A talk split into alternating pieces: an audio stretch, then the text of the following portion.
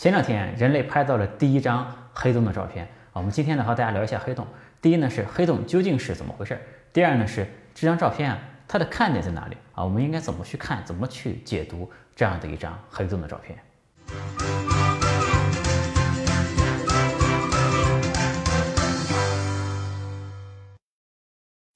有趣的灵魂聊科技人文，我是李自然。今天要和大家聊黑洞，所以我们今天呢就不回答互联网有关的问题了。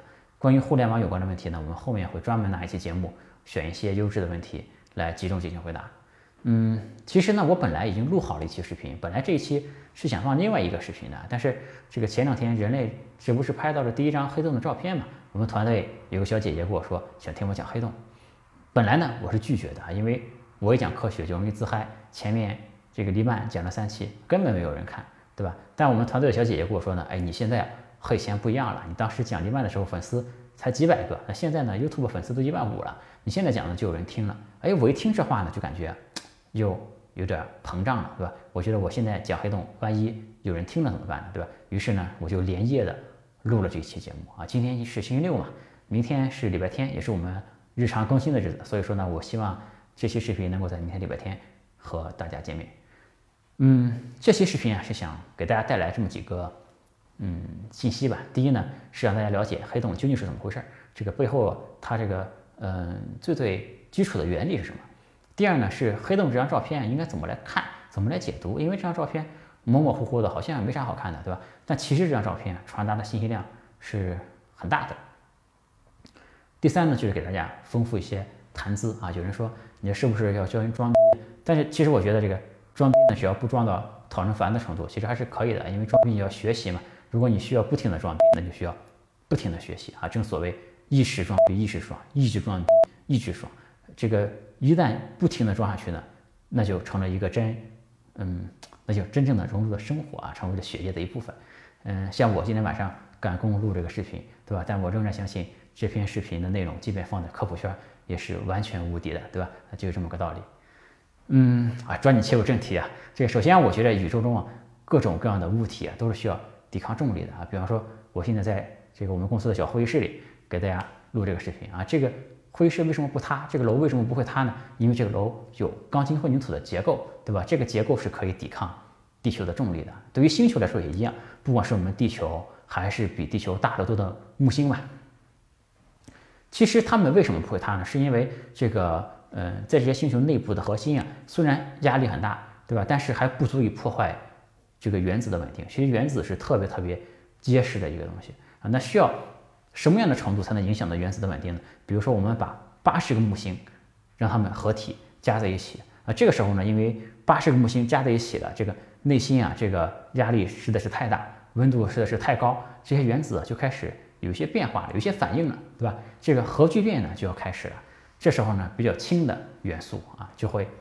聚变变成一些比较重的元素，比如说氢就变成氦了，对吧？这这个核聚变的过程啊，其实换一个角度看，其实可以把它理解成是这个星球为了对抗重力的自救措施，对吧？因为核聚变很热，会产生很多向外膨胀的力啊，这个力呢就会抵抗重力，因为重力是把大家往回拉的，对吧？这个核聚变的力是往外推的，这两个力达到一个平衡。那我们太阳其实就在这么一个状态，对吧？太阳在核聚变，对吧？核聚变产生一个向外膨胀的力，然后呢？抵抗住它自身的重力，所以这个太阳就不会塌，对吧？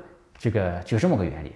但是这个核聚变有一个问题，就是，嗯，核反应，这个核燃料可能会烧光，对吧？核原核原料如果烧光了呢，这个反应就会停止了。这个如果核那个聚变停止之后呢，就没有继续的热能能够去抵抗重力了，对吧？这个星球就会崩溃了，嗯，就开始坍缩了，对吧？这个质量比较小的。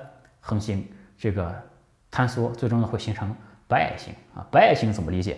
就是当这个原子啊，其实等等离子体，就是被压缩到一个不能再压缩的状态，就是白矮星，就是已经被压缩到极限了，对吧？因为这里面呢，每一个粒子都会有一个明确的位置。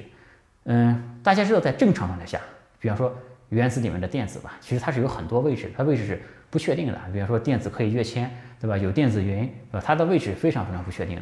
但是在这种白矮星里面呢，因为受到这么巨大的压力，嗯，这里面有一个量子力学的基础理论，就是泡利不相容，就两个非离子不能共用相同的量子态，对吧？这个就不展开啊。这个如果有人听不太明白，也不要紧，不影响后面的的理解。总之就是说，嗯，压缩到不能再压了。你要再压呢，这些粒子就没法存在了。这个是就是因为泡利不相容，这是一个基础物理规律，对吧？当处于如此高压的状态，因为没有给这个粒子留下更多的空间了，每个粒子都会有一个明确的这个定义，是吧？它的位置都会有一个明确的定义。再根据量子力学的另外一条重要的原理，就是海森堡不确定原理，就是当一个粒子啊，它的位置越确定，它的动量呢就越不确定啊，那就需要巨大的力量来维持它的这个位置，对吧？这就是为什么呃这个它能够抵抗重力，抵抗这么大的重力啊，这个这种力量呢，其实是可以理解成是电子在做最后的抵抗，对吧？这种叫做电子简并压力啊，这是非常非常可以承受非常非常大重力的一种力。嗯，如果电子简并压力被打破了，因为泡利不相容不允许这种情况存在，所以电子就必须被消灭了。所以说，这是电子能够对重力做出的最强的抵抗，就是这个电子简并压力啊。白矮星呢，其实是密度非常非常高的，这个每立方厘米呢可以有一吨重。如果把太阳变成一个白矮星，那么这个太阳呢，最后还没有地球大，对吧？这个但是啊，白矮星是有极限的啊，它的这个质量呢，没法超过。太阳质量的1.44倍啊，这个呢也叫做钱德拉塞卡极限。嗯，当超过这个极限之后呢，就是这个电子简并压力就撑不住了，这个电子简并压力就会崩溃。然后呢，就前面说了嘛，因为这个泡利不相容，电子就根本不能存在了。这个电子呢就会被挤进质子，把这个质子呢变成中子啊，这就是为什么会更大一点质量天体会形成，在它这个坍缩之后会形成中子星啊。中子星呢，就重新达到另外一个平衡。这个平衡是怎么达到呢？是中子简并压力。因为中子其实比电子更牛逼一些，对吧？这个电子撑不住了，这个已经被干掉了。这时候呢，中子还在啊，然后是靠这个中子简并压力维持住这个重力啊，它不会再向里探探索啊。这个中子星它密度非常非常高，大概就是这个原子核的密度了，相当于呃，你把原子核一个紧挨一个排起来，这个密度呢就是。中子星的密度，这个呢，每立方厘米能达到十亿吨。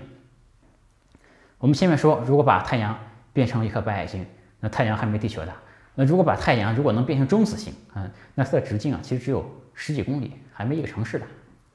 嗯，中子星呢是很多特质的啊，这里这个我们也不多说了。反正中子星就是旋转速度非常快啊，非常热，会产生大量的辐射，而且中子星有一个特性是它非常非常的硬，这个钻石在它面前。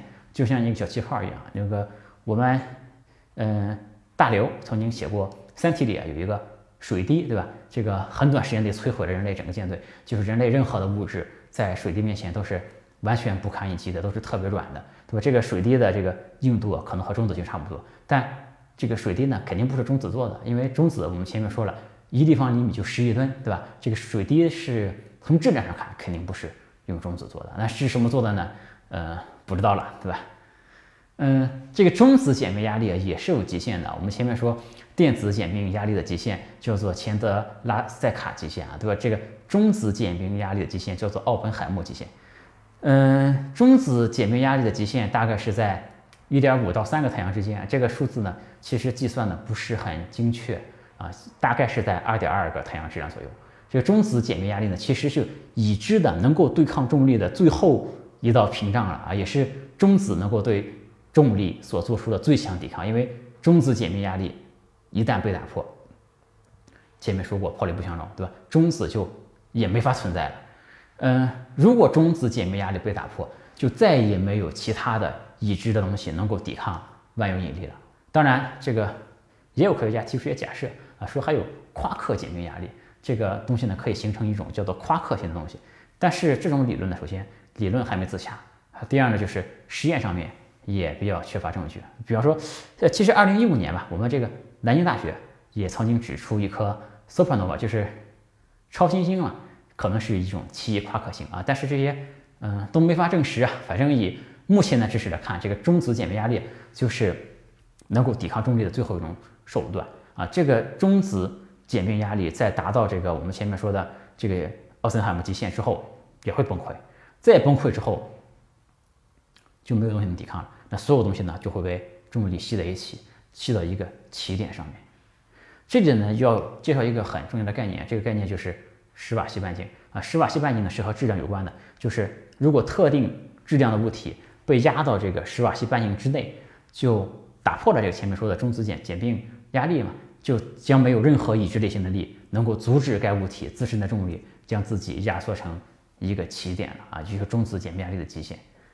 嗯，这个半径呢，我们这个可以说几个数值给大家听一下，比如说太阳。太阳的这个史瓦西半径是三公里，对吧？木星的史瓦西半径呢是不到三米，地球呢只有九毫米。你想把这么大个地球压到只有九毫米这么大，才能打破，这多大的压力，对吧？才能打破这个这个极限。那月亮、月球它的这个史瓦西半径只有零点一毫米。啊，另外这里说一下，也是蛮有趣的一个事儿，就是我们可观测的宇宙啊，不是一百三十七亿光年吗？这个宇宙啊，呃，这个。我们如果把宇宙的平均的这个密度啊，也可以算出这个宇宙的质量来，对吧？这个我们可以算一下宇宙的呃这个史瓦西半径。其实宇宙的史瓦西半径也是一百三十七亿光年，也就是说，其实我们这个宇宙本身啊，其实也可以理解成是一个大黑洞啊，只不过还没探测成一个起点。但是呃，理论也指出来了，我们这个宇宙最后很可能也会重新的，对吧？回到一个起点上面对吧？所以说，我们这个宇宙很可能本身啊，我们本身就是在一个黑洞里面。啊，或者是即将形成的的黑洞里面，嗯，这为什么我们前面讲这么多啊？因为就为了铺垫这个史瓦西半径啊，这个史瓦西半径呢，在黑洞里面是非常非常重要的一个一个一个概念啊。因为呃，史瓦西半径所形成的这个面就是一个球形嘛，以这个半径做一个球形，这个呢，呃，就可以基本上认为是一个黑洞的事件世界啊。这个词翻译的。这个发音有点难也就是拗口，但其实这个什么意思呢？就是在这个世界世界之内啊，呃，光线都逃不出来了，对吧？这个光已经，嗯，这里面所有的东西都会向起点被起点吸过去，对吧？就包括光线，嗯，在这个世界就是它的极限了，就是光能逃逸的极限。在这个世界世界之外的光呢，还是有机会逃逸的啊。但是，一旦进去啊，里面就是所有的已知的物理学定律都会失效的地方，因为。嗯，怎么说？现在这个物理学的理论啊，不是很多人想象的，是一套完整的，用一套理论解决所有的问题。其实我们现在物理学呢是有两个分支的，好比有两个工具，对吧？这个好比我们中国人吃饭啊，你碰到固体，大家用筷子，对吧？碰到液体，大家用汤勺。这个我们物理的两个工具呢，一个是呃经典物理广义相对论这一套，它是可以解释宏观宇宙的。但我们回到微观物理呢，就需要用到。量子力学啊，这两个东西是完全不相同的，完全不一样的两个工具啊。我们可以看情况，要么呢用筷子，对吧？要么用用，要么用勺子。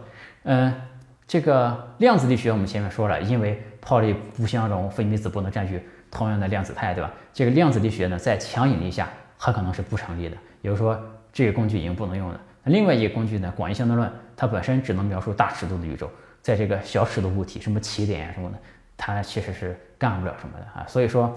这个在这个史瓦西半径以内，就是人类物理学完全不能做起作用的东西。好比上来一个贝壳，对吧？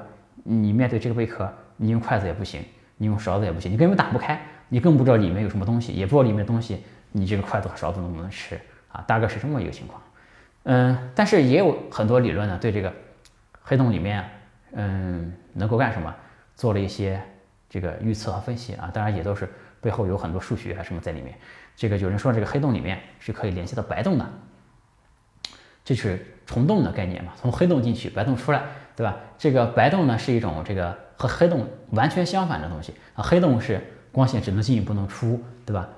白洞是光线只能出不能进啊，物质只能出来不能进去。嗯，这个白洞呢目前还没有被观测到，也没有被证实。但有人说呢，这个宇宙大白宇宙大爆炸呀，就是一个。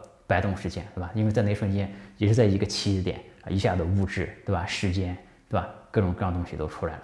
所以说，但这个只是停留在纯理论上面的，对吧？所以说这里就给大家说了一下这个黑洞的原理，以及大家有目前的科学对黑洞认知的这个极限是在什么程度。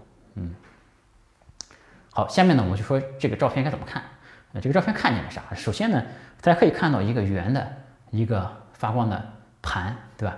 这个盘呢叫做吸积盘。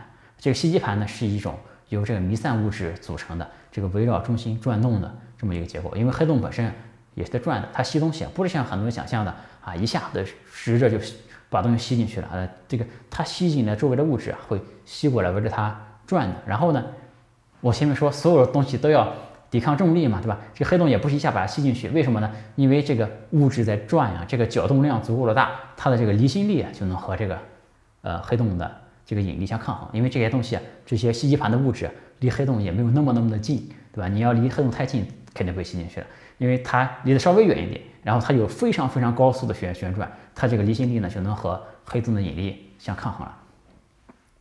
这个吸盘呢，因为它转得很快，而且呢它是从里往外。会传送这个角动量嘛？因为大家可以理解成是一种粘滞的，就类似摩擦力这种东西，这气体是吧？这些东西会带动着一起转，在这个过程中啊，这个因为摩擦啊各种东西啊，这个嗯就会被加热，这个这些气体啊就会被加热到非常非常高的温度，所以说呢，这个就会往外放出射线来了。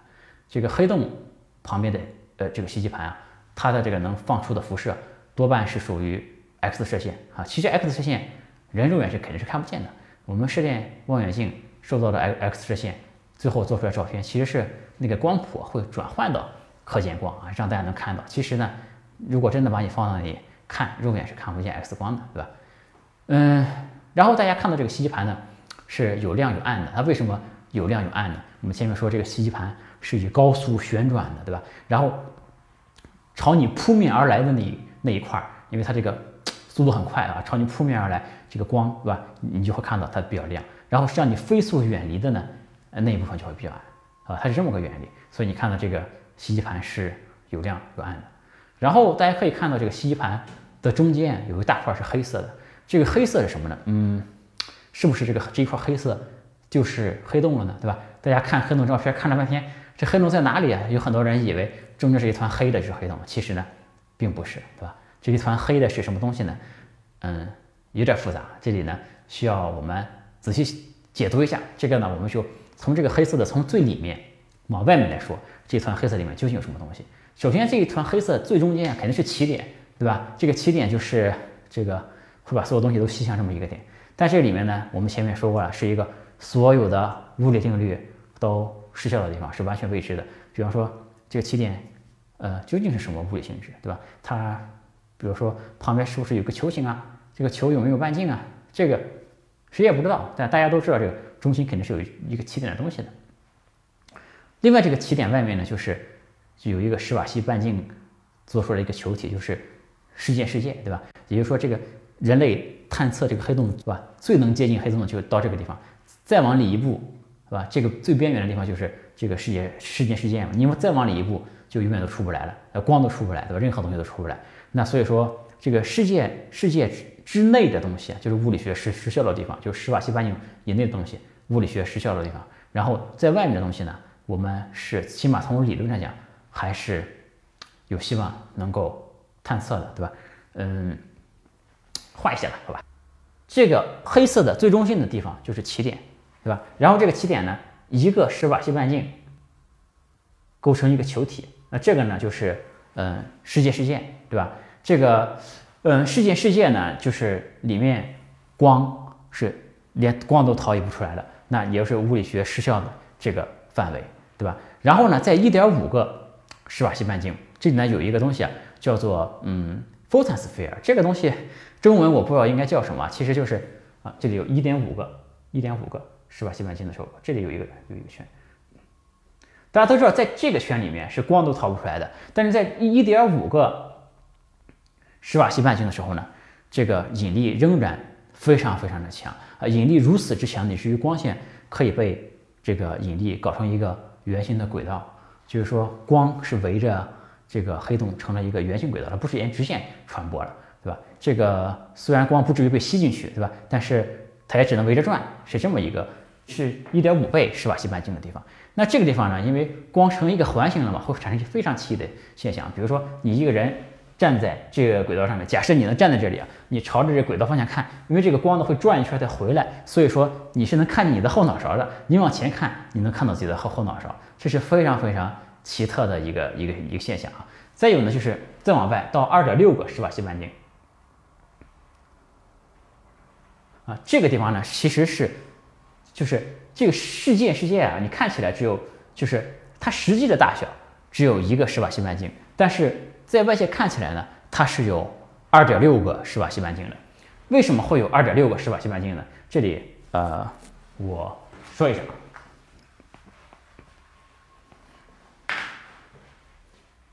比方说，这是这个世界，对吧？这世界，然后人如果从这边往这边看的话，这个因为黑洞啊，它本身的重力非常非常大，它会对这个时空都进行扭曲的，而扭曲的程度是非常厉害的。所以说，光线如果从正面过来没什么问题，但是如果在这个角角度过来呢，它也会被吸到这个黑洞上面来。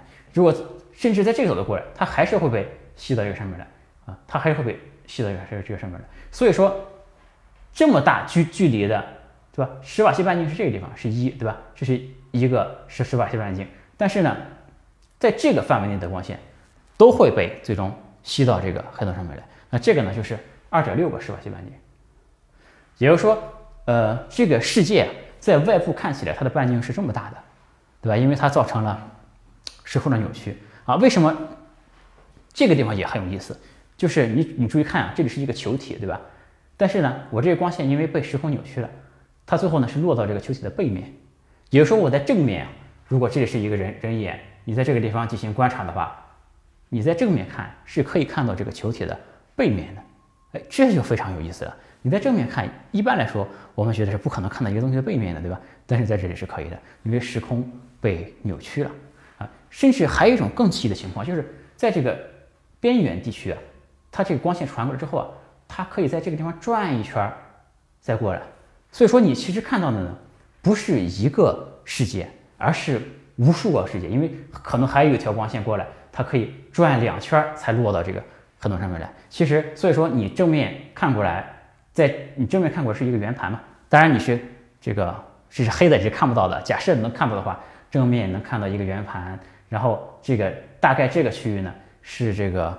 世界对吧？但然后呢，这旁边能这周围呢能看到这个世界背面的投影，然后这个圈再往外围呢能看到无数个世界在里面的投影。也就是说，它是在一个二 D 的平面上，你能看到无数个三 D 的这个世界的这个全息投影的叠加吧，这是非常非常嗯有意思的一个事儿。不知道大家能不能听明白这个意思？刚才我说的那个，这是到了。呃，二点六个施瓦西半径，然后到了三个施瓦西半径的时候呢，这就是吸积盘的内内边缘了啊，因为你靠着黑洞太近，对吧？三个施瓦西半径之内的东西就没法形成吸积盘了，就直接被吸到黑洞里面去了。嗯，所以说大家看到这个黑色的部分，大概里面就这些东西啊。这个最外缘就是这个吸积盘的内边缘，大概在三个多施瓦西半径，对吧？所以说。看这种照片是需要想象力的，因为如果你没有想象力，如果你没有这些基础知识，你看到就是模模糊糊的一片，这有啥好看的？有什么意思，对吧？但如果你有这些知识之后呢，你就知道，哎，这个黑色区域，整个这一块大概是超过三倍施瓦西半径的这一片区域，哎，然后呢，在二点六倍史瓦西半径的时候呢，有一个神奇的这个世界世界的一个投影啊，这个投影上面呢，你可以看到这个是你在正面看可以看到这个。世界的背面，甚至可以看到无数个呃这个呃世界世界，对吧？然后这个在一点五个史瓦西半径的时候呢，有个 photosphere，这上面是光会沿着这个黑洞呃做成一个环形的啊，你就是在那在那里，你一个往前看能看见自己后脑勺的一个一个地方啊。然后呢，最后到了一倍的施瓦西半施施瓦西半径，这就是呃世界世界了，对吧？你在这个上面，就是说你如果想在黑洞边缘疯狂试探。那这个就是最最极限的地方了，因为你再往前走一步，那就是有去无回了，对吧？你再往里面，就所有东西都会被吸到起点上面去，呃，物理学也无能为力了，对吧？这就是这个黑色这一圈里面的内容，嗯，这里呢其实有两个非常有意思的东西是在这个照片里面是看不出来的，一个呢是这个重力透镜的效应，呃，因为我们前面说这个黑洞会把它周围的这个时空。让它产生很大的变形，对吧？所以说，我们透过这个黑洞附近的区域去看这个黑洞后面的天体的时候，其实后面的天体都会产生很严重的变形的。就是可惜这张照片啊，嗯，看不到什么效果啊。我可能我后面可能会找一张这个效果图啊，这个模拟出来的，放到我这个视频里面给大家看看。嗯，另外一个看不到的呢，其实我们这个照片这次拍的照片是视觉 A 星系嘛，这个视觉 A 星系这个黑洞啊，有一个重大的特点就是。它这个在这个黑洞两极往外产生了非常高能的这个电浆喷流，呃，这个喷流非常非常长，有四千九百光年，嗯，很很壮观。但是这张照片呢，因为它其实离得太近了，反而看不出来。嗯，但是大家也不必感到惋惜啊，因为这个哈勃望远镜早就看到过啊，这就我可以也可以往视频里，我会找一张哈勃望远镜的图放到里面，大家可以看到这个黑洞两边产生了这个非常壮观的四千九百光年的这个高能电浆喷流，嗯。另外就是有人好奇啊，如果一个人跳进黑洞里面会发生什么啊？我看一些科普节目回答过这个问题，但是好像答的不是很对啊。我这里再说一下，嗯，我们首先假设这个人肯定不会死，对吧？也不会这个柔柔韧性足够好，不会被扯碎啊。当然肯定会被扯碎的，但我们假设他不会被扯碎。那一个人脚朝下，头朝上，闭着眼往黑洞里一跳，会发生什么？那首先这个人呢会被拉得非常非常长啊，而且是特别是脚的那一段，因为脚离黑洞更近嘛，他受到的这个引力更大。然后呢，这个但对于观察者来说呢，你是看不见这个人真正掉进黑洞的，因为他的这个时间啊，他自己的时间是很快的，但是观察者认为是他需要花一个无穷长的时间才能掉到黑洞里面去，所以你永远也看不见它掉进黑洞那一天，你只是看它越来越慢的靠向那个黑洞，最后留在了这个世界世界上面啊，因为在这个世界上世界上面是一个光不能逃逸的地方，所以说它其实这个嗯落进去的时候啊，会在这个世界世界上面留下一个。呃，二维的全息投影啊，这个它因为它身体的每一个部分都会经过这个世界事件嘛，它都会在上面留一个投影，因为这个上面光也不能逃逸，这个投影就留在那里了。所以说这个黑洞其实是有一个类似二向箔的效果的啊，这个就是人在看的时候，就是那个人掉入黑洞的一瞬间永远在那里，它不会消失的啊。这个它会在这个世界的表面把它吸进去的东西都做成二维化，做成一个二维投影。嗯，我们前面说过，整个宇宙。你都可以把它，甚至可以把整个宇宙看成是一个巨型的黑洞，对吧？这个所以说现在的呃弦理论里面也有一种说法，是我们当然感知的，我们是生活在一个多维空间里面，但其实啊，我们都是在一个二维世界中的一个全息投影而已啊。我们其实是整个宇宙啊，我们其实是活在一张膜上面的，一张二维的膜上面的啊。我们以为自己是在一个多维空间中的。当然，对于这个多维空间的理解，大家可以看我很久之前发的一个视频，就是。黎曼几何与多维空间，对吧？可以看那个视频。嗯，最后说一下霍金啊，因为很多人说，嗯，我看微信上有人说，哎，可惜霍金没活到看到黑洞的这一天。这句话完全我觉得是怎么说是不靠谱的，对吧？因为首先霍金他不是预言黑洞存在的人。如果说霍金预言了黑洞的存在，那么他活到这一天看到黑洞了，那是挺有意义的。但其实预言黑洞存在的呢，并不是霍金啊。这个谁预言呢，并不重要，因为黑洞最早是。基于错误的理论被预言出来的，因为当时大家相信光这个粒子说嘛，大家认为光是一种粒子啊，这个所以说但粒子就肯定会受到重力的影响嘛，所以大家就就有人预言会有黑洞这种东西。但后来其实大家知道光这个粒子说是错的，对吧？但是这个歪打正着啊，这个黑洞还是存在的。所以说这个黑洞早就被预言出来，但是预言的人呢是歪打正正着的结果。所以说谁预测出来的，我觉得也不重要，反正不是霍金预测出来的。嗯，而且呢，这个黑洞是什么样子的呢？其实物理学家早就根据广义相对论把它计算的非常清楚了啊。大家可以看到，很多年前有一个这个电影叫《星际穿越》，《星际穿越》其实是一个硬科幻，它里面模拟了一个黑洞的样子。其实那个模拟的，呃，那个黑洞还是非常非常真实的，非常真实。嗯，其实那个大家看的科幻片会比看这一张真实照片要好看很多。哎，大家可以可能会觉得，为什么《星际穿越》那个黑洞和这张照片拍的不一样呢？因为《星际穿越》里面那个角度啊，它是在这个吸积盘的侧面看过去的啊，这个吸积盘侧面看过去，然后这个吸积盘呢，因为这个黑洞的这个呃空间扭曲作用很强，它把这个吸积盘背面两边给扭曲过来了，你看到了，所以是一个很特殊的一个形状啊。但其实《星际穿越》的模拟是完全正确的，只不过呢，和我们这张角度不太一样而已啊。